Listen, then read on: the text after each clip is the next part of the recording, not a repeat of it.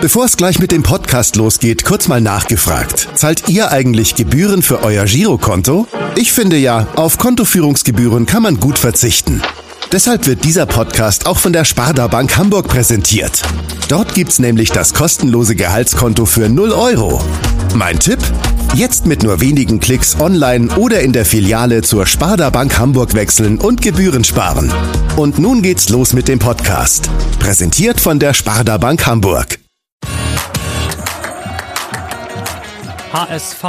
Wir müssen reden. Der Abendblatt Podcast rund um den Hamburger Sportverein.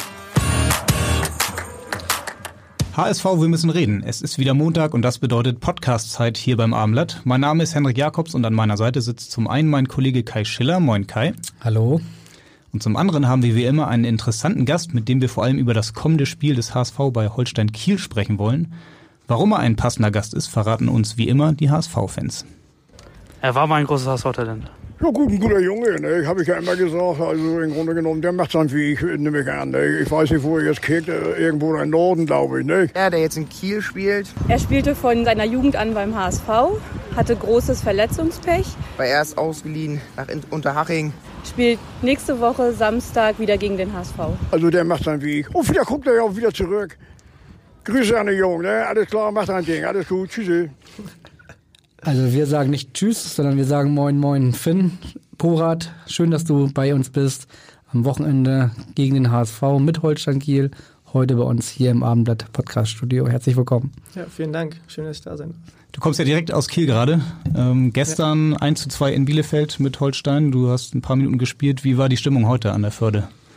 Hm, ja, gemischt. Also wir hatten uns vor dem Spiel vorgenommen, ein gutes Spiel zu machen, ein gutes Auswärtsspiel zu machen, weil Bielefeld hat ja auch die Saison ähm, ja, einen Lauf. Ähm, jeder Schuss ist fast ein Treffer bei denen und äh, haben wir halt heute Morgen auch äh, angesprochen, dass wir alle die Dinge eigentlich, die wir uns vor dem Spiel vorgenommen haben, echt gut umgesetzt haben. Also wirklich mit dem Ball und gegen den Ball.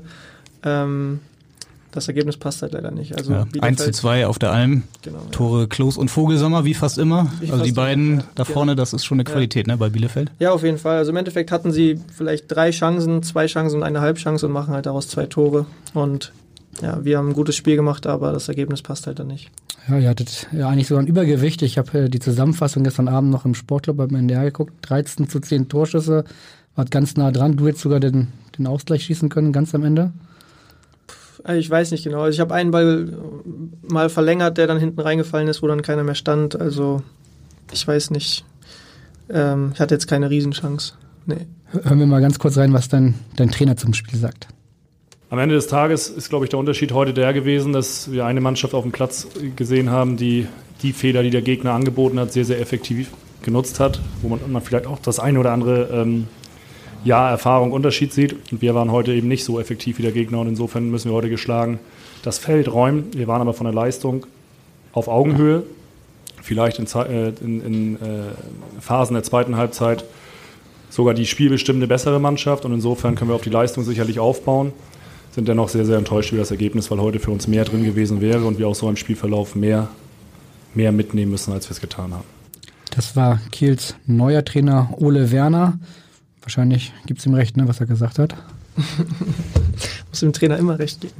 Gerade öffentlich. Nee, auf jeden Fall. Ähm, ja, wie ich schon gesagt habe, wir haben echt ein gutes Spiel gemacht gestern. Kann ich auch von außen, was ich da gesehen habe, äh, nur bestätigen, was der Trainer jetzt gesagt hat. Ähm, ist natürlich bitter, gerade in unserer Situation, dass du dann ja dort halt keinen Punkt mitnimmst oder drei Punkte mitnimmst, die meiner Meinung nach verdient gewesen wären. Ähm, was heißt gerade in eurer Situation? Ja, wir hatten ja einen schwierigen Saisonstart unter André Schubert, ähm, hatten dann einen Trainerwechsel, der eigentlich relativ gut war für uns. Also ich glaube, in den letzten vier Spielen haben wir dann drei gewonnen. Das war halt sehr positiv zu sehen. Ähm, sind leider im Pokal ausgeschieden unter der Woche und ähm, er hatten uns eigentlich vorgenommen, dann ein gutes Ergebnis zu erzielen. Dann ist natürlich ja, doppelt so ärgerlich, weil ich das Gefühl habe, dass wir in allen Spielen eigentlich immer meistens die bessere Mannschaft sind, Fußball, fußballerisch gesehen, aber ähm, ja, dann im Endeffekt vielleicht nicht so effizient vorne. Auch für dich könnte man sagen, läuft bei Ole Werner wieder ein bisschen besser. Letzte Woche im Pokal in Ferl hast du ein paar Minuten bekommen, hast einen Elfmeter am Ende äh, versenkt, hat dann trotzdem nicht gereicht. Jetzt in Bielefeld auch wieder ein paar Minuten. Also es geht aufwärts bei dir, oder? Kann man das sagen? Ja, ich denke schon. Also ähm, wie gesagt, ich hatte eine gute Vorbereitung unter André Schubert, habe dann noch das erste Spiel von Anfang an gemacht. Ähm, ja, dann hatten wir allgemein eine schwierige Phase, ich auch bei André Schubert, äh, wo es dann halt nicht gut lief. Ähm, und beim neuen Trainer habe ich jetzt äh, leider einen kleinen Muskelfasus am Anfang gehabt, wo, wo ich, glaube ich, zweieinhalb oder drei Wochen ähm, ja, so ein bisschen hinten, ran, hinten dran war mit der Reha. Aber seitdem ich wieder auf dem Platz bin, läuft es eigentlich relativ gut für mich. Ich bin dabei, ich bin, äh, ja, ich bin nah an der Mannschaft dran und kriege meine Minuten. Ähm, ich hoffe natürlich, dass es noch mehr werden innerhalb der Saison. Und ähm, ja, deswegen momentan kann ich eigentlich nicht klagen. Wir hatten ja letzte Woche im Podcast bei uns Ralf Becker, du hast gesagt, du hast den Podcast gehört. Der hat uns nach dem Podcast, der hat ja auch eine Kiel-Vergangenheit, der hat uns nach dem Podcast gesagt, dass äh, ganz Kiel so ein bisschen danach gegiert hat, endlich mal einen Trainer so aus den eigenen Reihen zu haben, endlich mal einen Kieler als Trainer zu haben. Spürst du das auch in der Stadt und hast du das Gefühl, dass das genauso dann jetzt auch angenommen wird bei Holstein? Ja, auf jeden Fall. Also man spürt es schon, ähm, dadurch, dass der Verein jetzt nicht so groß ist, sage ich mal, wie der HSV, ist die Geschäftsstelle einfach alles äh, relativ nah beieinander. Ähm, das ist ein Stockwerk über, ein Stockwerk über den Kabinen. Ähm, und wenn man da durchläuft und äh, mit den Leuten spricht, dann merkt man schon, dass auch schon alle hinter dem Trainer stehen. Also dass sie sich freuen, dass ein Kieler ähm, ja, jetzt an, auf der Position ist, ähm, die ja so brutal wichtig ist wie Holstein Kiel. Und dadurch, dass er aus Kiel ist oder schon ewig lange im Verein ist, äh, merkt man einfach, dass die Leute sich freuen und dann auch äh, ja, komplett dahinter stehen. Wir haben gerade gehört, äh, du bist jetzt seit Sommer bei Holstein Kiel, vorher eigentlich beim HSV ausgeliehen nach Unterhaching. Ähm, ja, wie würdest du sagen, wie bist du angekommen in Kiel? Ähm, war das die richtige Entscheidung für dich? Ähm, ja, ich denke schon. Also ähm, ich wollte natürlich nach zwei Jahren in München äh, schon wieder ein Stück weit nach Hause kommen. Ähm, dann gibt es natürlich jetzt nicht so viele Vereine hier im Norden, die ich mir hätte aussuchen können. Ähm, ja, ich äh, bin auf jeden Fall sehr zufrieden. Die Mannschaft ist echt, echt, äh, ja, mich super aufgenommen. Ähm, sind sehr, sehr nette Jungs dabei. Ähm, keinen, wo man jetzt sagen könnte, mit dem habe ich jetzt keinen guten Draht und mit dem verstehe ich mich gar nicht. Das ist jung, jung wie alt, das ist ganz egal bei uns. Äh, wir sind wirklich eine spielerisch super Mannschaft. Ähm, deswegen kann ich da momentan eigentlich nichts Schlechtes über den Schritt sagen, weil ich mich echt sehr wohl fühle mhm. dort. Ich bin schnell zu Hause hier in Hamburg, ich bin schnell in Lübeck. Ähm, schnell wieder beim HSV auch mal, bei den alten Kollegen. Mal, ja. Ich war letzte Woche, war ich da gegen Stuttgart. Äh, beim 6-2. Ja, mit ein paar genau Kielern, ne? Genau das richtige genau. Spiel ausgesucht. Genau, ja. Da war ich dann das erste Mal, glaube ich, wieder seit ein paar paar Monaten. Hattest du gestern die Chance, noch das Spiel zu sehen vom HSV irgendwann? Ihr habt jetzt parallel gespielt. Genau, Hast du dir ja. die Zusammenfassung irgendwo nochmal angeschaut? Nee, noch nicht, noch nicht. Wir sind dann noch gestern mit dem Bus wieder nach Hause gefahren, sechs Stunden, haben ein bisschen Karten gespielt. Ähm, da hatte ich jetzt noch nicht so viel Zeit dafür. Ja. Ähm, wenn man sich die Arminia anschaut, wo ihr gestern gespielt habt, äh, jetzt punktgleich mit dem HSV, würdest du sagen, nachdem du sie gestern gesehen hast, die werden auch bis zum Ende der Saison da oben dran bleiben beim HSV? Hm, ja, es äh, ist schwer zu sagen. Also man kann natürlich immer ein paar Vergleiche ziehen und wenn man mal Darmstadt in den letzten Jahren anschaut, wenn sie aufgestiegen sind, haben sie jetzt, sage ich mal, auch nicht mit so viel Ballbesitz Fußball gespielt, sondern waren halt auch sehr, sehr effizient und ähm, oder effektiv. Und ja, deswegen weiß ich nicht genau, ob sie es bis zum Ende schaffen können. Momentan spielen sie halt, wie gesagt, sehr, sehr guten, einfachen Fußball nach vorne, haben individuelle Qualität vorne. Und es wird jetzt abzuwarten sein, aber ich sehe jetzt sie jetzt nicht zum Beispiel so, so stark wie den HSV. Ja. Aber es ist ja so ein bisschen die Überraschungsmannschaft, so wie es letzte Saison Paderborn war. Ähm, überrascht sind auch viele davon, dass Hannover und Nürnberg noch nicht so die große Rolle spielen. Die jetzt wahrscheinlich doch auch stärker eingeschätzt äh, bislang, oder? Ja, auf jeden Fall. Also gerade wenn man sich den Etat von ihnen anschaut, denke ich mal, müsste man davon ausgehen, dass sie ein bisschen weiter oben in der Tabelle, in der Tabellenregion spielen. Ähm, bei solchen Vereinen ist es natürlich auch nicht immer nicht einfach, weil wenn du den Etat hast, dann erwarten es halt auch alle von dir und sobald dann die Ergebnisse nicht so stimmen und wie zum Beispiel bei uns, du machst ein gutes Spiel, aber gewinnst nicht, dann kannst du vielleicht bei uns noch eher sagen, ja, wir haben ein gutes Spiel gemacht, wir sind auf dem richtigen Weg und das wird dann eher hingenommen. Bei den Mannschaften, denke ich mal, ist es dann schwieriger, weil dann der Druck einfach steigt und äh, zum Beispiel auch beim HSV, die haben auch einen sehr hohen Etat immer noch. Ähm, trotzdem gestern wie in Wiesbaden mit einem sehr kleinen Etat und äh, in Unterzahl dann am Ende den Ausgleich gemacht. Törles Knöll, du kennst ihn selbst noch hier ja. aus deiner HSV-Zeit. Er hat sehr euphorisch gejubelt nach seinem Ausgleich. Warst du ein bisschen sauer auf ihn, dass er sich so gefreut hat oder hast du dich auch für ihn gefreut? Nee, ich freue mich auch für ihn. Also er ist ein Freund von mir. Ähm, wir haben ab und zu mal Kontakt. Ähm, ich freue mich auf jeden Fall für ihn ich denke, es war jetzt dann sein erstes Tor für Wien Wiesbaden, glaube ich. Ja. Dann ist, denke ich mal, auch logisch, dass er sich da natürlich sehr darüber freut, auch gegen, gegen den HSV zu treffen, ist wahrscheinlich auch für, sie, für ihn ein Riesending. Ähm, aber also ich bin jetzt nicht sauer auf ihn. Ich finde die ganze Diskussion immer, ob man als Ex-Spieler sich freuen darf, immer ein bisschen aberwitzig. Wie, wie, wie würdest du das machen, wenn du am Wochenende ähm, das, das, das Tor in der 91. Minute gegen den HSV schießt? Ja, ich würde, ich würd, glaube ich, nicht jubeln. Echt nicht? Ich glaube nicht. Also, wie gesagt, ich bin ja schon Ewigkeiten äh, beim HSV gewesen und ähm, habe da sehr, sehr vielen Menschen viel zu verdanken in der Jugendabteilung. Und ähm, ich weiß nicht, ob man das jetzt, ob man das jetzt jemandem böse sein darf, wenn er am Wochenende jubelt, wenn er das Tor schießt, aber ich, weiß nicht, ich finde, für mich würde es sich vielleicht falsch anfühlen. Wahrscheinlich kann man das aber auch gar nicht so vorab schon sich so ausmalen, oder? Genau, Wenn es ja. dann passiert, Ja, genau. ich glaube, dann Ja. kann man seine, Kontrolli seine Gefühle gar nicht so kontrollieren. Knöll hat Genau. gestern gesagt, er hatte Gänsehaut, es musste dann einfach raus. Also Genau. konnte Gerade auch bei seinem ersten Tor für, für Wien Wiesbaden, Ja. denke ich mal. Ist Auch für dich wäre es ja das erste Tor für Holstein Kiel. Wann war eigentlich klar im Sommer, dass es für dich nach Kiel geht? Ähm, Es war ja lange noch offen, ob du vielleicht beim HSV doch bleiben kannst. Du hattest ja noch Vertrag auch. Genau, ja. Ähm, ich wusste eigentlich schon relativ lange von dem Interesse von Kiel, von Fabian Wohlgemuth. Der war vorher auch mal in Wolfsburg und äh, kennt mich noch aus der Jugend äh, in, in Hamburg. Davon wusste ich schon relativ lange. Es war dann halt wie öfter beim HSV nicht so klar, wie es dann in die neue Saison geht. Ähm, es war, glaube ich, noch nicht mal klar, wer Trainer wird.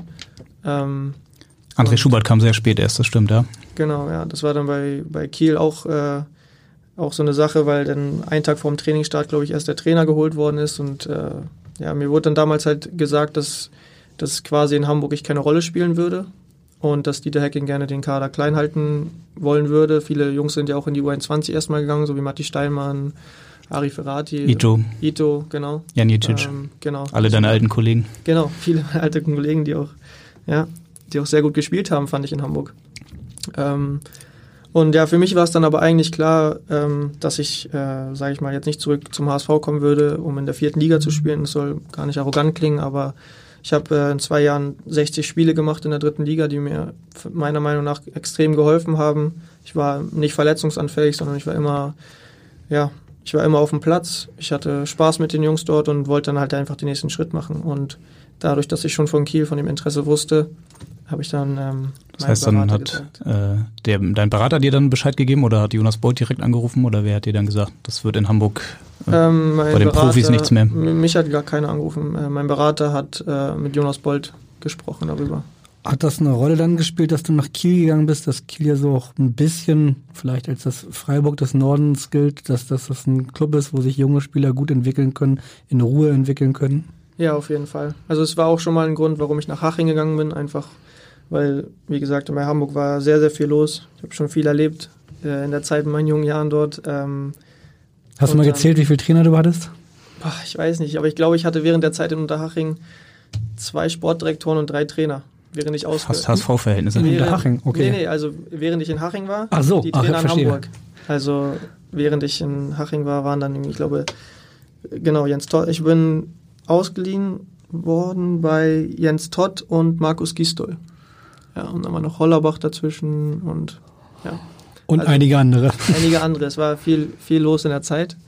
Ähm, genau, also ich bin auf jeden Fall nach Kiel gekommen, weil es auch so ein Verein ist. Also sie haben in den letzten Jahren sehr, sehr attraktiven Fußball gespielt. Letzte Saison auch gegen Hamburg zum Beispiel. Die Spiele habe ich natürlich gesehen. Ähm, sehr, sehr gut gespielt. Ähm, Warst du beim 3-0 beim ersten Spieltag im Stadion? das weiß ich gar nicht mehr. Ich, es kann gut sein, dass ich noch da war.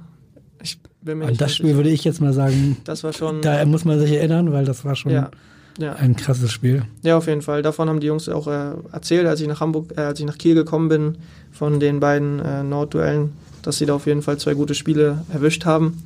Ähm, ja, und da muss man dann auch, äh, denke ich mal, stolz drauf sein als Holstein Kiel. Habt ihr da jetzt in der Kabine auch nochmal drüber gesprochen? Ist das ein Thema, die letzten beiden Spiele gegen den HSV?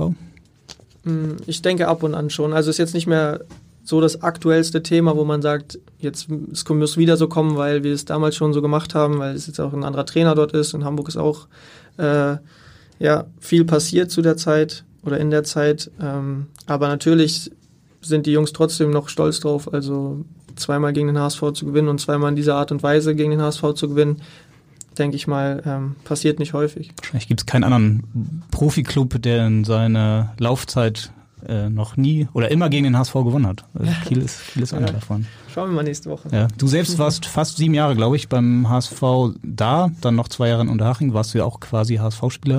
Ja. Du hast vor drei Jahren dein Bundesliga-Debüt gegeben. Es ist doch schon her, ne? Drei Jahre? Ja. 2000. Krass, ja. Ja. Doch. Warum hat es am Ende dann doch nicht zum Durchbruch gereicht? Du warst ja nah dran. Ja, ich war öfter mal nah dran. Ähm, ich, ich weiß nicht, äh, meiner Meinung nach war es halt schon, äh, schon immer eine schwierige Phase in Hamburg. Also es ging meistens immer gegen den Abstieg. Ähm, ich weiß, wie gesagt, ich habe viele Trainer kommen sehen, viele gehen sehen, viele Sportdirektoren kommen und gehen sehen und dann ist es halt bei den meisten Trainern auch eher so, dass wenn sie in einer brenzlichen Phase sind, dann äh, wenig experimentiert wird für junge Spieler. Ähm, war einer davon. Da Genau. war natürlich das ganze Jahr eigentlich Abstiegskampf. Genau, ja. Und dann ist es ja auch irgendwo legitim, dass du sagst, du stellst lieber einen erfahrenen Spieler auf, ähm, der vielleicht 200 Spiele gemacht hat, anstatt jetzt einen Jungen reinzuschmeißen und du weißt nicht genau, wie der funktioniert in dem Moment. Wie gesagt, ich habe mir, glaube ich, jetzt nicht so viel vorzuwerfen aus der Zeit, sondern ich war öfter nah an der Mannschaft dran. Ich habe echt äh, viel gearbeitet dafür, aber es hat dann im Endeffekt, ja, was heißt nicht sollen sein, aber Aber auch viel hat Pech gehabt, ne? Mit Verletzungen. genau immer wieder mal zurückgeworfen durch eine Verletzung. Knöchelbruch, Genau. Schlüsselbeinbruch. Das sind Genau. ja schon richtig üble Verletzungen. Genau, Ähm, ja. Also du warst ja wirklich viel in der Reha. Ja. Wie schwer ist das als so junger Spieler, so viel immer in in der Reha zu sein und nicht äh, auf dem Platz stehen zu können und sich Ja. anzubieten? Sehr, sehr schwer. Also ich war noch, äh, noch, noch nie verletzt zu der Zeit, bis das passiert ist. Dann habe ich mir äh, im Training den Knöchel gebrochen. Dann habe ich, glaube ich, für knapp vier oder fünf Monate Reha gemacht in München. Ähm, wurde dort auch operiert zweimal. Ähm, bin dann wieder auf dem Platz gewesen, hatte eigentlich ein gutes Gefühl. Bin dann beim ersten Spiel äh, auf die Schulter gefallen und einer ist auf mich raufgefallen im Derby gegen Pauli und äh, habe mir dann, wie gesagt, die äh, Schulter-Eckgelenksprengung geholt. War dann wieder, glaube ich, für drei Monate raus oder vier Monate raus mit der kompletten Reha dann. Und äh, habe mir dann auch im ersten Spiel wieder gegen Pauli ähm, das Kahnbein gebrochen in der Hand. Und dann war halt. Immer im ersten Spiel gleich wieder. Genau, ja. Das ist ja schon fast ein Jeweils im Fluch. ersten Spiel. Ja, das war wirklich, zu der Zeit habe ich auch viel gezweifelt an mir oder allgemein, ob es jemals wieder, sage ich mal, irgendwann mal eine Zeit gibt, wo ich komplett durchspielen kann. Ähm, man- Wenn, wenn man sich diese Gedanken macht als so junger Spieler, überlegt man auch mal, was, was ist Plan B oder Ja, auf jeden Fall, auf jeden Fall. Also ich habe viel, viel zu der Zeit nachgedacht, weil ich bin auch ein Typ, ich äh, denke wirklich den ganzen Tag über Fußball nach oder guck Fußball und äh, Fußball ist immer in meinem Kopf. Und zu der Zeit war es natürlich dann ziemlich schwer, ähm, in dem Alter, in dem ich war, verletzt zu sein, nicht auf dem Platz stehen zu können und meistens war es ja in den ersten Monaten so, dass ich fast gar nichts machen konnte. Also ich war auf Krücken oder ja, hatte einen, wie sagt man, einen Schulterverband, so dass ich meinen Arm lagern, hochlagern musste und äh, konnte dann die ersten Wochen wirklich gar nichts machen. Und das war dann wirklich schon, das waren, glaube ich, die schwersten Wochen für mich, da, weil, ja, wie gesagt, Fußball ist mein Leben, war es schon immer und dann über ein Jahr nicht spielen zu können, sondern immer wieder in der Reha zu sein, immer wieder den neuen Ablauf zu haben, neuen Aufbau und dann wieder zurückgeworfen zu werden. Ähm, ich habe auch noch nach der, nach der letzten Verletzung dann, bis ich dann ähm, wieder wieder normal auf dem Platz stehen konnte zu 100 Prozent, habe ich noch relativ lange gebraucht, weil, wie gesagt, wenn ich über ein Jahr raus war, dann wusste ich gar nicht mehr, wie sich das anfühlt, zwei Spiele hintereinander zu machen. Und dann hatte ich halt öfter mal auch Probleme mit, ja, mit muskulären Sachen einfach, wo ich dann wieder mal für ein paar Wochen raus war.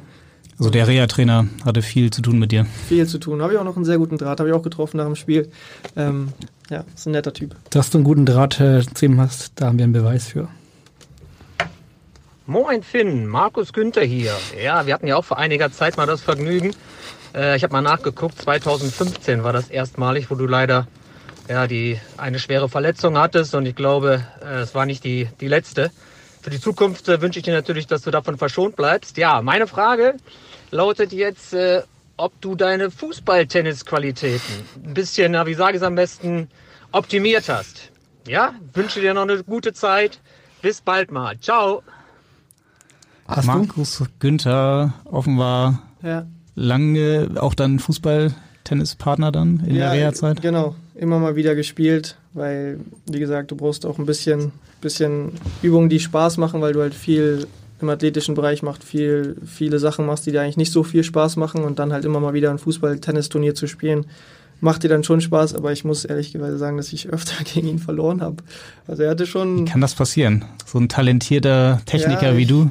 Ja, vielleicht, vielleicht war es die Ausfallzeit und Ja, weiß ich nicht. Aber er hat es auf jeden Fall gut gemacht, muss man ihm. Ja, muss man Markus ihm Günther lassen. weiß man gar nicht, dass er auch so gut äh, eine gute Technik hat. Er hat sehr, sehr, sehr gut gemacht, muss ich sogar ehrlich Okay, sagen. oder Mentalität, was, was war? Wahrscheinlich eins von beiden. Also es kam auch viel Mentalität dazu. Ja. Wenn du jetzt sagst in der ganzen Zeit, ähm, was du eben gesagt hast, dass du auch über Plan B nachgedacht hast, was wäre denn Plan B gewesen? Also wenn du das Gefühl hattest, vielleicht zu viele Verletzungen, hast du schon eine Idee gehabt, ob du, keine Ahnung, studieren willst oder Ja. Ausbildung oder Ja, auf jeden Fall. Also ähm, ehrlicherweise habe ich in der Zeit, wo ich dann verletzt war und quasi nichts machen konnte, kurz na drüber nachgedacht, ob ich einfach Kellnern gehe nebenbei, um mir die Zeit zu vertreiben. das ist mit einer Schulterverletzung nicht so gut. Mit der Schulterverletzung, ja. Aber Mit der Knöchelverletzung auch nicht. Genau, ja. Aber das waren halt dann so meine Gedanken. Aber ich möchte auf jeden Fall, äh, auf jeden Fall, sag ich mal, bis ich, bis ich nicht mehr Fußball spielen kann, äh, ein abgeschlossenes Studium haben. Und ähm, habe dann auch zu der Zeit natürlich drüber nachgedacht, was wäre, wenn ich jetzt nicht mehr Fußball spielen könnte. Und Journalismus war auch ein Thema, ne? Damals beim Abendblatt genau. hast du erzählt, bist du mal Ja, zu genau. Besuch gewesen? Genau, mit der Schulklasse damals beim Abendblatt mal gewesen und äh, ja, fand es damals schon ziemlich cool und äh, habe dann auch vielen Leuten mal erzählt, dass ich, ich vielleicht mal mir vorstellen könnte, Journalist zu werden. Ähm, aber wie gesagt, wenn ich jetzt kein Fußball spielen mehr könnte, würde ich wahrscheinlich einfach ein ganz normales Studentenleben haben, was ich hier überhaupt nicht schlimm finde und sondern sogar relativ reizvoll. Ich finde das eigentlich ein ganz cooles Leben, wenn ich meine Freunde so anschaue, die jetzt kein Fußball spielen. Ähm, Aber Ja. du, du hast eben gesagt, dass du bis zu deiner abgeschlossenen Karriere dann, jetzt Genau. ist, bist du ja Gott sei Dank wieder gesund, Ja. ein abgeschlossenes Studium haben wollen würdest. Das heißt, Ja. du beschäftigst dich schon mit dem Gedanken, parallel äh, Ja, zu auf studieren. jeden Fall, auf jeden Fall. Also es ist jetzt was, was ich jetzt auf jeden Fall anfangen möchte. Ähm, ich habe mir schon äh, viele Sachen mal angeschaut, parallel so einfach mal reingehört. Ich war auch schon mal in der Uni in Hamburg oder in München, einfach mal, um mir das anzuschauen.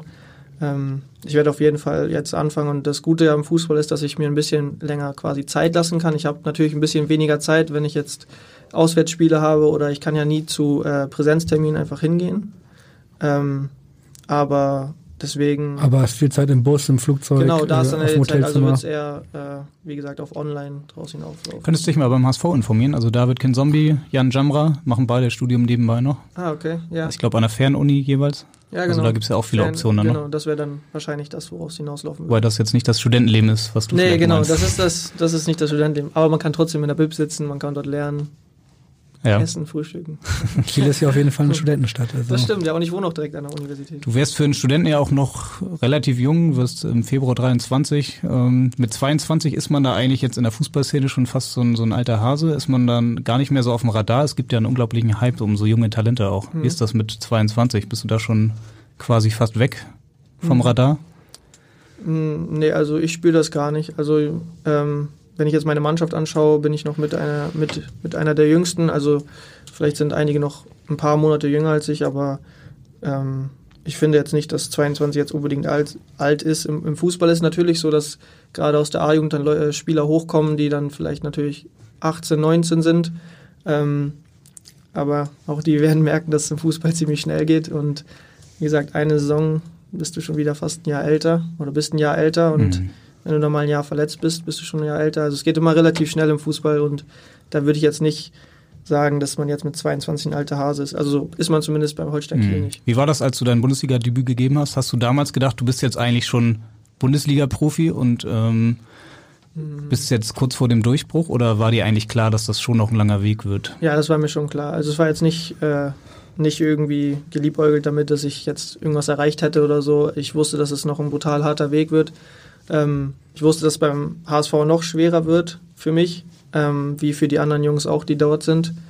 Ähm, für mich war es natürlich damals eine Riesensache, weil ich schon öfter dabei war, ich war öfter im Kader und immer auch nah an der Mannschaft und dann waren manchmal die Spielverläufe nicht so, dass, dass es gepasst hat, jemanden reinzuschmeißen, sondern war ja, vielleicht einfach ein enges Spiel. Dann haben wir zu Hause gegen Bayern, stand es lange 0-0 oder lange 0-1 und äh, dann, ja, dann ist halt nicht die Möglichkeit da, einfach einen jungen Spieler reinzuschmeißen. gab mal ein Pokalspiel, glaube ich, gegen Köln, wo du in der Woche in der A11 Genau, standest ja. und alle dachten, jetzt, jetzt Das ist war das nach, erste nach Spiel. dem Bundesliga-Debüt, ja. Da Mhm. habe ich dann gegen, gegen Hoffenheim das erste Mal. Dann hast du dich, glaube ich, kurzfristig wieder verletzt, ne? War ja, im? Abschlusstraining. Ich hätte, Mhm. ja, ich hätte von Anfang an gespielt. Ähm, am Dienstag war das dann, glaube ich. Also wir haben am, am Wochenende haben wir in Hoffenheim gespielt, da durfte ich dann halt das erste Mal, äh, wurde ich das erste Mal eingewechselt und dann hätte ich am Dienstag gegen Köln von Anfang an gespielt und habe mich dann leider im Zweikampf mit Papadopoulos äh, verletzt beim Abschlusstraining und war dann halt mit dem Das Außenband. ist auch schon anderen passiert. Ja, weißt du. Papadopoulos im ja, Zweikampf. Ja, aber es war halt damals dann ziemlich ärgerlich, weil es gerade eine Phase war, wo ich halt ziemlich nah dran war zu spielen unter Markus Gistol und dann Mhm. halt wieder für drei Wochen raus zu sein und dann war wieder Abstiegskampf und vielleicht wäre das ein gutes Spiel gewesen, aber da hilft jetzt auch Trotzdem nichts. eine sehr spannende Saison für dich, oder? Ja, absolut. Also ich habe, auch wenn ich nicht viel gespielt habe, habe ich trotzdem sehr, sehr viel mitnehmen können aus der Zeit, weil ich glaube, sowas zu erleben in Hamburg, was da alles drumherum passiert ist, das mal mitzubekommen. Drei Kurztrainingslager, glaube ich, in einer Saison. Ja, wir haben auch gestern waren wir in der Klosterpforte, haben Ach. geschlafen in Bielefeld. Ja. Die kennen wir mittlerweile auch. Ja, ja, genau, deswegen das hat ganz gut gepasst. Ihr war damals in Rotenburg an der Wümme, da war der Genau. HSV auch schon häufiger. Genau, ja, also Und dann am Ende hat es gereicht mit dem, mit dem Rettertor durch Luca Waldschmidt. Genau, ja.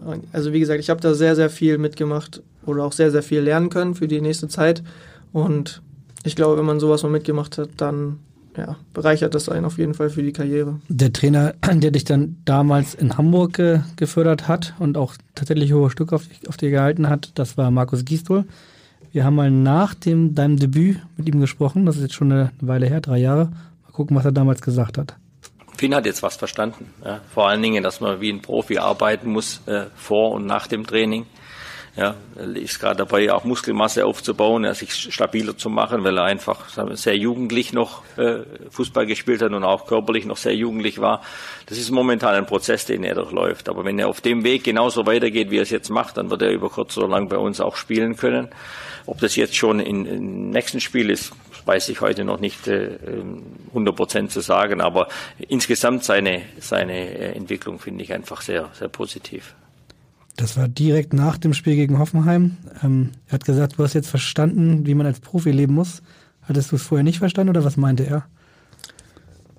Das ist eine gute Frage. Ähm, also ich glaube schon, dass ich damals dann auch vielleicht äh, Dinge klar anders gesehen habe, als, als ich es jetzt sehe zum Beispiel. Ähm, was Vorbereitung, Nachbereitung vom genau Training sowas zum ist Beispiel. halt schon, schon eine große Sache und genau, ich werde, wie gesagt, ich werde nie der körperlich Stärkste sein, aber ich habe damals dann irgendwann verstanden, dass wenn ich Bundesliga spielen möchte, es einfach dazugehört zu sagen, ich, es reicht nicht, dass ich ein guter Fußballer bin, sondern da sind noch andere Sachen oder andere Leute spielen vor mir, weil sie einfach athletisch besser sind. Und das war dann irgendwie auch ein Anreiz für mich zu sagen, Leute spielen, obwohl die schlechter Fußball spielen als ich vielleicht, vor mir, weil sie athletisch gut sind. Und das war dann für mich ein Anreiz zu sagen, das ist jetzt, woran ich arbeite. Es ist ja oft so, ne, dass Spieler in dem Alter noch ähm, körperlich Probleme haben. Ich erinnere mich ja auch an Luca Waldschmidt. Ich glaube, in seinem ersten Jahr, da kam er ein paar Mal rein, da hat er wirklich im Zweikampf alles verloren, was man verlieren konnte. Und jetzt hat er den Durchbruch geschafft. Also Ja.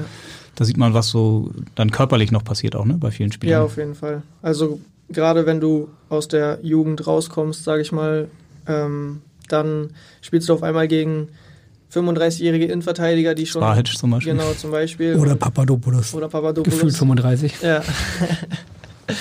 da lernst du halt wirklich mal, dass es noch viele Level über dir gibt. Eben hat Henrik Luca Waldschmidt angesprochen. Ähm, erinnerst- also der war ja sozusagen, der hat ja den Schlusspunkt für diese Wahnsinnssaison gesetzt. Erinnerst du dich? Ja, auf jeden Fall. Sehr, sehr gut erinnere ich mich an die Zeit. Also es war natürlich äh, für ihn ein verrücktes Spiel, weil er halt auch nicht eine einfache Gegen Saison Wolfsburg. hatte. Genau, gegen Wolfsburg. Ähm, ich bin auch aufs Feld gerannt, wo das Tor passiert ist, wurde dann auch festgenommen mit, mit glaube ich, Aaron Hunt und Lasogga zusammen, wurden wir dann noch von den Ordnern festgenommen, weil die dachten, wir sind Fans, die rauflaufen und äh, es In dieser Szene hat noch jemand eine Frage an dich. Hey Finn, ich wollte noch mal fragen, wie war das damals eigentlich beim Wolfsburg-Spiel nach meinem Tor? Hast du den Ordner noch erwischt oder hat der dich erwischt? Ja, Luca Waldschmidt erinnert sich auch noch, Ja. wie ihr alle da auf dem Haufen lagt. Du, Hand, Lasogga, ihr wart in Zivil, weil ihr nicht im Kader standet. Genau, ja. Und seid auch mit aufs Feld gelaufen. Ja, Und dann kamen die Ordner. Dann wurden wir aber festgehalten und wollten uns zurück auf die Tribüne bringen, ja. Äh, ja, genau so war es. Also es war einfach überhaupt nicht nachgedacht. Ich habe mich mega gefreut für Luca, weil er auch eine sehr, sehr schwierige Saison hatte, genau wie ich. Und äh, ja, das, das Tor dann so zu schießen für den Verein ist, glaube ich, das Größte, was, was zu der Zeit passieren konnte. Und äh, ja, dass Luca ein Riesenfreund von mir ist, glaube ich, das wissen fast alle. Und da musste ich einfach rauf. Also ich habe gar nicht drüber nachgedacht. Wir sind alle rauf und ja, Wie hast du das dann gelöst mit dem Ordner? Du sagst, ja, Entschuldigung, ich ich, ich HSV-Profi. glaube, ich habe mich irgendwie versucht zu erklären, aber es war sehr, sehr laut im Stadion. Ähm, ich weiß gar nicht mehr genau. Wir haben dann einfach irgendwie dann zu verständigen gegeben. Oder Lasogga musste sich erstmal verständigen, wer er überhaupt ist. Das fand ich schon ziemlich lustig. Und Lasogga hat dann, irgendwann hat dann ein Ordner gemeint, ey, das Lasogga, lass ihn in Ruhe, lass ihn los. Und dann äh, kam er rüber zu uns und hat gesagt, die beiden auch. Und dann durften wir alle irgendwie. Dann durftet ihr feiern. Genau, dann durften wir feiern. Dann sind alle Dämme gebrochen. Es gibt noch ein, zwei Bilder aus der Kabine, äh, die man, glaube ich, auch auf deinem Instagram-Kanal noch sehen kann. Ja, das kann gut Also sein. wer nochmal nackte Holtbees etc. sehen kann, schaut ja, auf oder Finn Luca Walsch mit einer. Sektflasche. Könnt ihr Genau. vorbeischauen. Luca Waldschmidt hat ja wirklich ähm, eine ziemlich unglaubliche Entwicklung genommen. Also ich habe den gerade letztens im, im Länderspiel gesehen in Dortmund. Ähm, Hättest du ihm diese Entwicklung zugetraut? Ähm, ja, schon. Also jetzt nicht, dass es so schnell geht, aber auf seine Karriere gesehen, denke ich mal schon. Also ich fand ihn schon damals immer einen sehr, sehr, sehr guten Spieler. Ähm, hat es auch schwer in Hamburg, wie viele junge Spieler. Musste auch natürlich Schritte machen für sich und äh, ja, gerade mit Hamburg jetzt, sage ich mal, als junger Spieler dann klarzukommen, wenn man alleine hier ist, ist natürlich dann nicht so einfach. Aber ja, ich kann schon froh sein, dass er hierher gekommen ist, weil wir dadurch natürlich eine sehr, sehr gute Freundschaft entwickelt, entwickeln konnten. Ähm, dass es jetzt so schnell geht, alles bei ihm, hätte, glaube ich, niemand erwartet, nicht mehr er selber. Aber ich freue mich äh, mega doll für ihn, weil das ja, war wahrscheinlich der absolut richtige Schritt, nach Freiburg zu gehen. Aber es ist wirklich ein Mysterium. Ne? Mir fällt da zum Beispiel auch noch Kerem Demir bei ein, ähm, wo alle im Training immer sagen, und das war ehrlicherweise bei Waldschmidt auch so, der hat irgendwie was Besonderes und Ja. der hat ja nun wirklich einen linken Fuß, den es kaum auch nochmal in Deutschland gibt. Ähm, aber richtig Chancen hat er eigentlich keine bekommen, würde ich jetzt in Erinnerung sagen. Also immer mal ein Spiel, eine Halbzeit, ähm, Ja. obwohl alle, alle gesagt haben, das ist wirklich ein besonderer Fußballer. Ja, das haben wir auch gesagt. Also ich habe Karen dann ja im Training gesehen und dachte mir halt auch, äh, als er dann aus, aus Düsseldorf zurückkam, hat er auch noch ein paar Tage mittrainiert, bevor, bevor er dann gewechselt ist. Mhm. Für, glaube ich, zweieinhalb Millionen oder so, was jetzt, jetzt ja ein Witz für ihn Noch ist. nicht mal. Oder nicht mal zweieinhalb Millionen. Und dann habe ich halt auch im Training gemerkt, okay, der ist einfach unfassbar gut. Also, und dann äh, habe ich mit ihm gesprochen und äh, haben mir halt auch zu verständigen gegeben, dass sie ihn nicht haben wollen und dass er jetzt geht wahrscheinlich. Und dann habe ich mir halt auch gedacht, okay, wie kann man so einen guten Fußballer Mhm. gehen lassen? Das haben dann andere entschieden. Ja, wenn man damals in die Regionalligamannschaft mal geguckt hat, da waren ja einige Namen. Also Ito, Ja. Jatte hat damals mit dir gespielt, Waldschmidt auch da teilweise. Ja. Was würdest du sagen, so von den Spielern damals aus der U21? Wer hat, oder wem hättest du diesen Sprung zugetraut? Jatta, hättest du dem das zugetraut? Ähm, ich hätte es ihm auf jeden Fall zugetraut, weil, wie gesagt, er hat eine unfassbare Dynamik, Athletik, da ist er wirklich, wirklich äh, spitze in der Mannschaft noch immer, wenn ich das so sehe. Ähm, ist auch ein super lieber Kerl. Ähm, dem hätte ich es auf jeden Fall zugetraut mit seinem Tempo, dass er meiner Meinung nach es jetzt fußballerisch auch so, so viel besser macht als damals, überrascht mich ein bisschen, weil es wirklich, wirklich sehr, sehr, sehr gut macht, meiner Meinung nach. Ähm, aber eigentlich hätte ich es am meisten Tatsuya Ito zugetraut, weil ich ihm immer auch gesagt habe, Tatsu, du bist der beste Fußballer, den ich jemals gesehen habe. Ja, ernsthaft? Auch als er nicht gespielt hat in der U21. Ähm, wenn ich dann von den Profis runterkam, war es halt oft so, dass er dann auf die Bank gehen musste, quasi für mich. Und das war eigentlich immer schon ein bisschen, bisschen schwer auch für mich, weil ich Tatsu halt seit dem ersten Tag kenne, seitdem er nach Hamburg gekommen ist. Und ich habe ihm so quasi, weiß nicht, alles gezeigt in Hamburg. Wir haben viel am Anfang über Google Übersetzer gesprochen. Ähm, äh, wie gesagt, ich habe dann Auch ganz lustig, Deutsch-Japanisch dann über Google Genau, die Translator. Ganze, die ganze Zeit Google Übersetzer und dann haben wir angefangen Deutsch zu lernen und äh, ja, ist dann halt auch ein richtig, richtig guter Freund von mir geworden. Und als ich dann gemerkt habe, okay, immer wenn ich runterkomme, spielt er gar nicht und äh, ist nicht zufrieden oder ist dann richtig traurig gewesen auch teilweise. Es war dann halt auch für mich schwer, aber ich habe ihm eigentlich immer gesagt, Tatsu, du Mhm. bist wirklich der Beste, den ich jemals gesehen habe. Ja. Hast du heute noch Kontakt mit ihm in Belgien? Ja, auf jeden Fall. Wie geht's ja. ihm da? Ähm, gut, gut. Also er hat, er hat, mir, er hat mir erzählt, dass äh, er auf jeden Fall die Chance hat, da ein größerer Spieler zu werden in der Offensive. Größer wahrscheinlich nicht, aber Größer besser. nicht. Fußballerisch gesehen größer. Ja, Sonst mit wird's schwer. 1,65 glaube ich, Sonst der kleinste schwer. Spieler, der hier gespielt hat. Ja. Aber hatte seine großen Momente auch, muss man Ja, sagen, in der Bundesliga, die letzten Spiele unter Christian Titz. Da hat er gezeigt, was er kann. Jetzt haben, hat der HSV entschieden, das reicht wahrscheinlich jetzt erstmal noch nicht. Hat auch körperlich Probleme gehabt. Also Ja.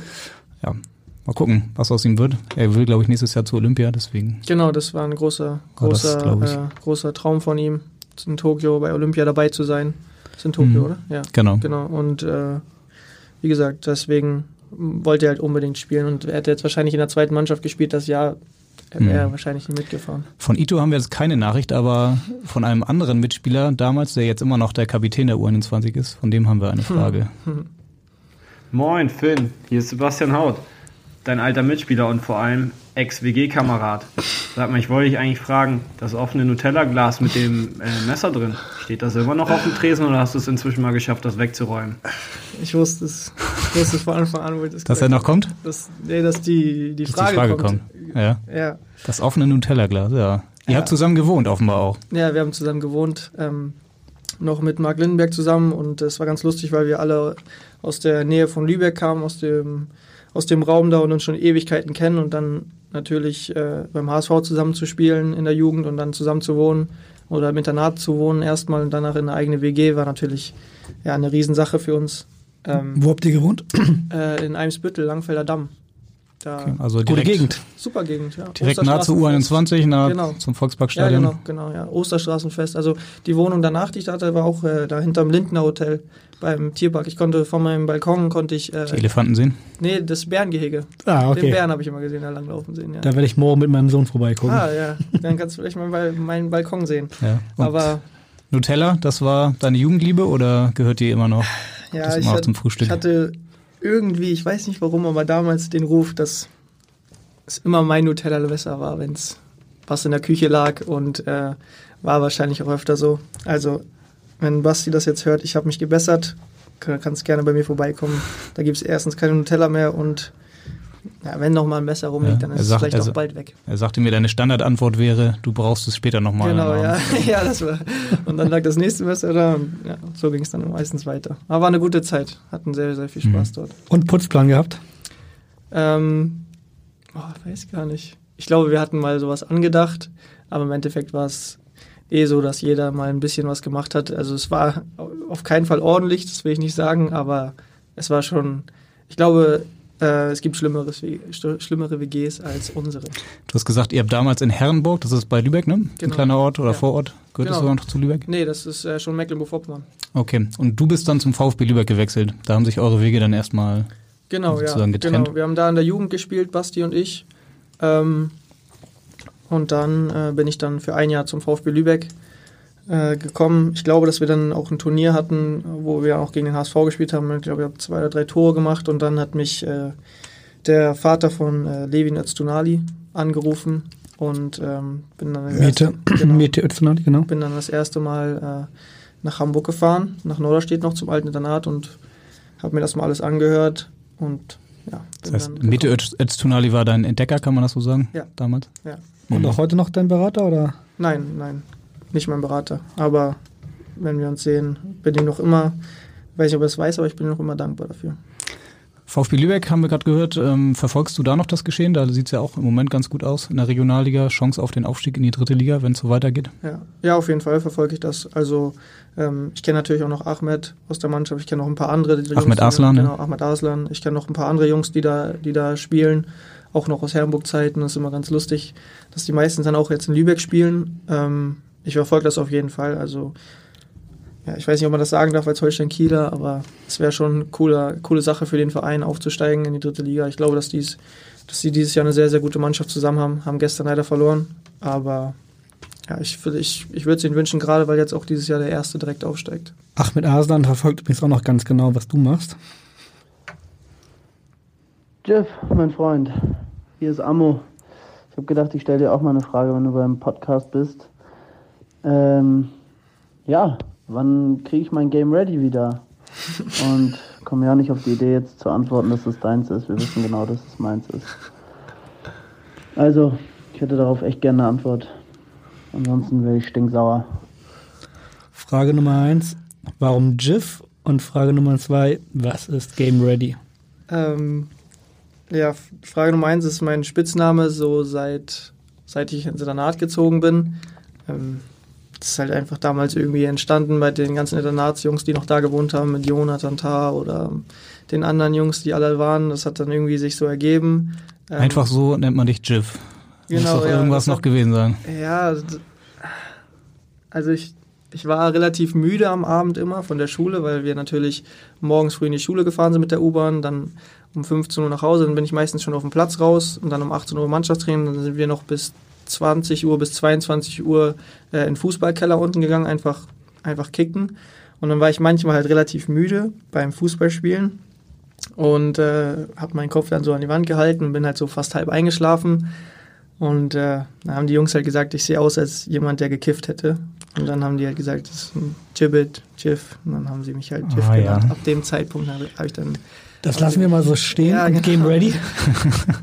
Ja, wenn ich nicht sagen darf, dass es meins ist, äh, dann bringe ich es ihm wohl jetzt mal vorbei, wenn er Game Ready ist das dieses äh, Gerät, was man sich um die Beine legt Genau, nach, ja. nach Fußballspielen? Genau, mit so einer Kühlmanschette, die man da rummacht, ähm, ja, die den Muskel einfach zusammen, zusammendrückt mit ganz, ganz kaltem Wasser und danach äh, ist die Durchblutung besser und die Regeneration sehr, sehr gut. Muss man sich sowas selbst besorgen als Spieler? Man sieht das Ja. häufiger mal auch äh, in sozialen Netzwerken, dass die Spieler dann irgendwo auf dem Sofa liegen und dieses Ja, Teil, genau. dieses Game Ready. Ja, ja, ja genau. Ich Beine habe meins auch mir selber, selber gekauft. Ist leider sehr, sehr teuer, aber es ist äh, auf jeden Fall, es ist auf jeden Fall wert. Und Heißt- es ist auch meins.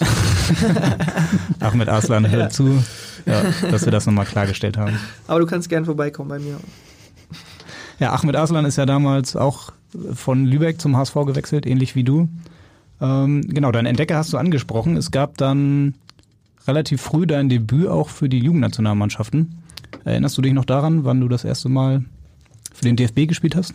Ja, auf jeden Fall. Ähm, ich war, glaube ich, nur ein, zwei Mal bei der Hamburger Auswahl dabei. Einfach weil es vorher auch, glaube ich, nicht ganz reingepasst hat bei mir, weil ich so viel zu tun hatte mit Schule und beim HSV. Und äh, es war relativ nah vor dem Länderpokal in Duisburg und habe dann wohl ganz gut gespielt und äh, war dann auch in Duisburg sehr, sehr gut und wurde dann direkt für zwei Spiele gegen die Ukraine eingeladen. Ich glaube, so dass es in Mecklenburg-Vorpommern war. Ich weiß nicht mehr ganz genau. 2 zu 0 gewonnen. Genau, ja. Ich glaube, ich habe sogar, und das andere auch gewonnen. Ich glaube, ich habe sogar ein Tor gemacht. Und seitdem war ich dann bis zu meinen Verletzungen beim DFB dabei. Das war auch eine sehr, sehr schöne Zeit.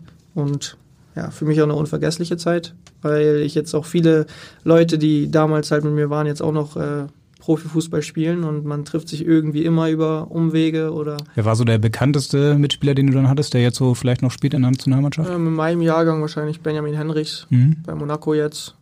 Der Ja. ist wahrscheinlich der, wo man sagen würde, das ist. Der ja fast vor der Saison zu Werder Bremen gewechselt wäre. Ja, das habe ich auch gelesen, ja. Ich weiß nicht genau, was da dran ist, aber der ist so, glaube ich, der, der es jetzt momentan am weitesten gebracht hat. Ja.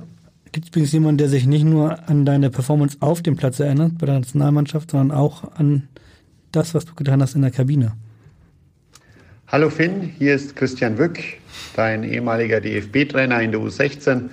Und ich wollte dich noch mal kurz fragen, ob du dich noch an dein erstes U16-Spiel beim DFB erinnern kannst und vor allen Dingen, was du danach bei uns in der Kabine veranstaltet hast. Viele Grüße. Ja liebe Grüße zurück. Christian Wück, dein Trainer in der U16 und U17 dann auch. Also du hast alle deine Länderspiele unter Christian Wück gemacht. Ja. Ja, und ich glaube, es ist so üblich, dass man nach seinem ersten Spiel ein Lied singt oder auf dem Tisch tanzt oder was muss man machen? Ähm, ich glaube, dass er die Geschichte meint. Oh, ich bin mir gerade nicht ganz sicher, aber es gab sehr, sehr viele Geschichten. Ja, jetzt bin ich gespannt, ob der richtig Zeit- erzählst. Ja, ich bin jetzt sehr gespannt. Hat er was gesagt, was ich. Ja, wir haben da schon ein paar Informationen. Oh Gott, oh Gott. äh, Vielleicht werden wir es hier auch gleich nochmal einspielen, was du damals getan hast. oh ja. Also wie gesagt, es gibt viele Geschichten. Also zum Beispiel damals war der, wie hieß es, Harlem Shake? Dieses Ja. Internetphänomen. Stimmt. Und äh, Das war es jetzt nicht, das aber auch interessant. aber das, Gangnam Style war es auch nicht. Nee, aber was war denn das noch? Du hast was gesungen. Ja, ja, und das war- hat ich- was mit Hamburg zu tun. Ich habe meine Pferde gesungen. Ja. Und Richtig. offenbar ziemlich beeindruckend, so wurde es uns zumindest geschildert. Wirklich? Waren die waren die begeistert, ja? Also doch, ja. Das, äh, doch, das habe ich gemacht. Das habe ich gerne gemacht für die Jungs. Wir können dich beruhigen, wir haben die Tonaufnahme nicht dabei. Alles versucht, aber Ja, genau. das ist schon ein bisschen Angst gerade, ne? Ja, doch, doch. Aber das stimmt, das habe ich gemacht, ja. warst du, du darfst natürlich gerne, wenn du möchtest, auch hier bei uns jetzt singen. Ähm, musst du aber nicht. Warst du denn traurig, als, äh, als Hamburg der Perle jetzt vor der Saison abgeschafft worden ist? Ja, auf jeden Fall. Also für mich war es immer, immer ein besonderer Moment vor den Spielen. Ich glaube für jeden im Stadion. Aber ich weiß nicht, das haben auch wieder andere entschieden in Hamburg. Ähm, muss man jetzt einfach so akzeptieren. Aber für mich war das einfach irgendwas, was dazugehört hat. Also unser erster Podcast-Gast war ähm, Abschlag, die ja mein Hamburg liebe ich sehr, also den legitimen ja. Nachfolger, kann man so sagen, äh, singen. Kannst du mit dem Lied was anfangen? Ja, auf jeden Fall. Es gibt auch sehr, sehr, sehr, sehr viele Lieder, mit denen ich noch was anfangen kann. Ähm, Hast du eine HSV-Playlist auf deinem iPhone? Ich habe tatsächlich ein paar Lieder von Elvis, dem HSV-Rap-Sänger, mhm. genau. Der hat ähm, ja, einige gute Songs, die ich. Äh, Mit Louis Holtby zusammen gerappt. Genau, zum Beispiel. Ähm, ja, der viel über den Rathausmarkt und äh, solche Lieder, die habe ich dann meistens, äh, habe ich ihm auch mal geschrieben dann oder irgendwann erzählt, äh, dass, äh, ja, dass ich die, die Lieder meistens, wenn wir im Bus waren oder so zum Stadion, dass ich die meistens gehört habe, weil es irgendwie fand ich passend. Jetzt wahrscheinlich nicht mehr, wenn du jetzt, jetzt am Sonnabend nee. mit Kiel Was ist denn die Holstein-Kiel-Hymne? Ähm, Kennt man die? Ähm, Jetzt haben wir dich keiner erwischt, ne? Nee, nee, überhaupt nicht. Ich finde das Lied richtig cool. Also ich höre es auch manchmal im Auto. Äh, keine andere Stadt heißt es, glaube ich.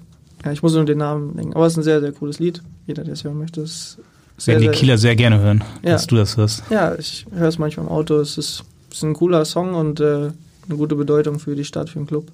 Jetzt äh, kommt am Wochenende der Tabellenführer zu euch, der HSV, dein, dein ehemaliger Club. Und äh, man könnte jetzt sagen, wenn der Tabellenführer kommt, ist es immer klare Sache, wer der Favorit ist und so weiter. Der HSV hat die letzten vier Spiele nicht gewonnen, auswärts.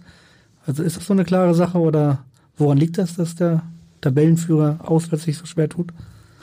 Das weiß ich nicht, weil ich jetzt auch nicht äh, jedes Spiel auswärts von denen komplett angeschaut habe. Ähm, ich glaube, dass, dass es bei uns schon schwer ist zu gewinnen weil wir jetzt auch momentan halt unter einem neuen Trainer einfach eine, eine gute Phase haben, auch wenn jetzt das Ergebnis jetzt gestern nicht gut war. Ähm, aber ich glaube, dass es allgemein jetzt für niemanden leicht ist, nach Kiel zu kommen und einfach mal so bei uns zu gewinnen. Wir werden natürlich alles versuchen, um einen guten Plan zu haben für, den, für das Spiel. Und ja, ich persönlich freue mich natürlich sehr, sehr doll. Glaubst du, dass Woche. du eine Chance hast, von Anfang an zu spielen? Das wird sich jetzt in der Woche erst zeigen. Ähm, ich hoffe natürlich ich hoffe natürlich, dass ich überhaupt Minuten bekomme. Und ähm, das wäre natürlich für mich eine sehr, sehr schöne Sache. Ähm, das natürlich ein besonderes Spiel für dich ist, wird deine Familie kommen und, und, ja, und ja, ja. hast ein paar Karten organisieren müssen. Ja, ich glaube, maximal konnte man sechs holen. Ich habe natürlich sechs geholt. Auf dein eigenes Spiel wirst du wahrscheinlich nicht tippen, aber was denkst du mit dem HSV in dieser Saison? Wird der Aufstieg klappen? Das ist nämlich immer unsere letzte Frage hier im Podcast. Was denkst du? Ja, ich denke schon. Also ich, die Spiele, die ich gesehen habe und äh, die Qualität, die sie haben und wir haben ja auch jetzt gegen Stuttgart gespielt vor drei Wochen. Da fand ich einfach oder finde einfach, dass der HSV ähm, ja, für die Liga den besseren Fußball spielt und den erfolgreicheren Fußball spielt. Und ja, brauchen wir nicht drum herum reden, dass die Mannschaft qualitativ sehr, sehr gut ist. Und ich glaube, dass du in der Liga mit einer hohen Qualität allgemein schon viele Punkte holst, wenn du dann noch einen guten Trainer dazu hast und ja, wie gesagt, der ein bisschen Ruhe reinbringt, vielleicht, dass ich so merke nach außen hin, dass da nicht nach einer Derby-Niederlage direkt alles in Frage gestellt wird. Ich glaube, das sind schon gute Faktoren, dass das dieses Jahr klappen wird. Wirst du zur Aufstiegsfeier kommen, wenn es passieren sollte? äh, ich glaube, ich glaube, ich, da, ich werde da nicht zu sehen sein. Nee. Fühlen wir uns natürlich sehr geehrt, dass du den weiten Weg äh, aus Kiel zu uns ins Podcast-Studio gemacht hast. Da du ja sowieso äh, viel Hamburg-Kontakt hast, machst du jetzt noch irgendwas hier heute Nachmittag oder geht es gleich wieder zurück nach Kiel? Nee, ich fahre jetzt äh, noch ein paar Freunde treffen hier in Kiel, die hier arbeiten. Hier in, in Hamburg, Hamburg meinst du? Äh, in Hamburg, Entschuldigung, ja. Und ähm, ja, werde hier noch den Abend verbringen, vielleicht einen Tee trinken gehen. Und, äh, wir haben ja morgen frei nach der, ah, okay. nach der langen Woche. Also vielleicht, wahrscheinlich schlafe ich auch beim Freund irgendwo in Hamburg. Ja. Dann sagen wir an dieser Stelle vielen Dank, dass du bei uns warst. Ähm, wir haben es am Anfang schon mal gehört. Tschüss, hat Helm Peter gesagt. Wir sagen jetzt auch Tschüss. In Hamburg sagt man Tschüss. Bei uns heißt das auch Wiederhören und wir melden uns dann am kommenden Montag wieder. Dann heißt es wieder HSV. Wir müssen reden. Bis dann. Weitere Podcasts vom Hamburger Abendblatt finden Sie auf abendblatt.de slash podcast.